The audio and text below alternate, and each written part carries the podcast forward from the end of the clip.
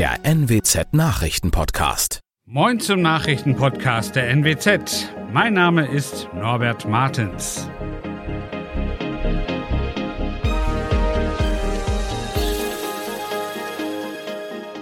Und das sind unsere regionalen Nachrichten. Patientenmörder Nils Högel belastet vor Gericht ehemaligen Kollegen.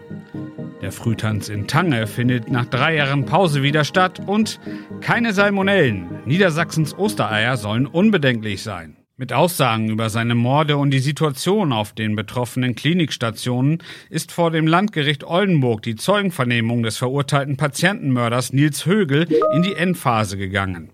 Der Ex-Krankenpfleger sagte am siebten Verhandlungstag in Folge im Prozess gegen frühere Klinikvorgesetzte aus.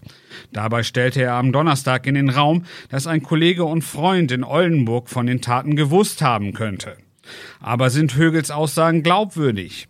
Dazu soll als nächstes in dem Prozess das Gutachten des psychologischen Sachverständigen Max Steller gehört werden.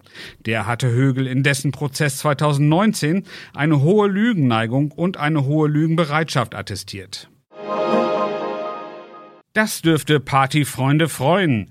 Nach drei Jahren Pause und Ausfällen wegen Corona findet an Pfingsten im Ammerländer Dorf Tange wieder der Frühtanz statt.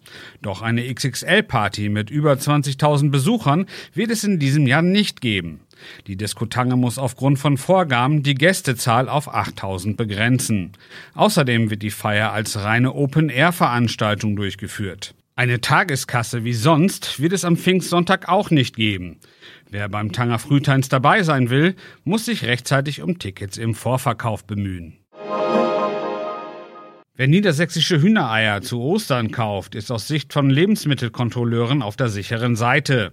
So habe das Landesamt für Verbraucherschutz und Lebensmittelsicherheit LAVES eine Vielzahl von Eiern untersucht. Das teilte das Amt am Donnerstag mit.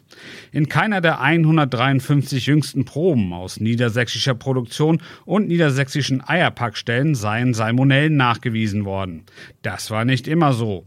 Zuletzt seien im Jahr 2019 in vier von 284 untersuchten Proben Salmonellen gefunden worden, hieß es.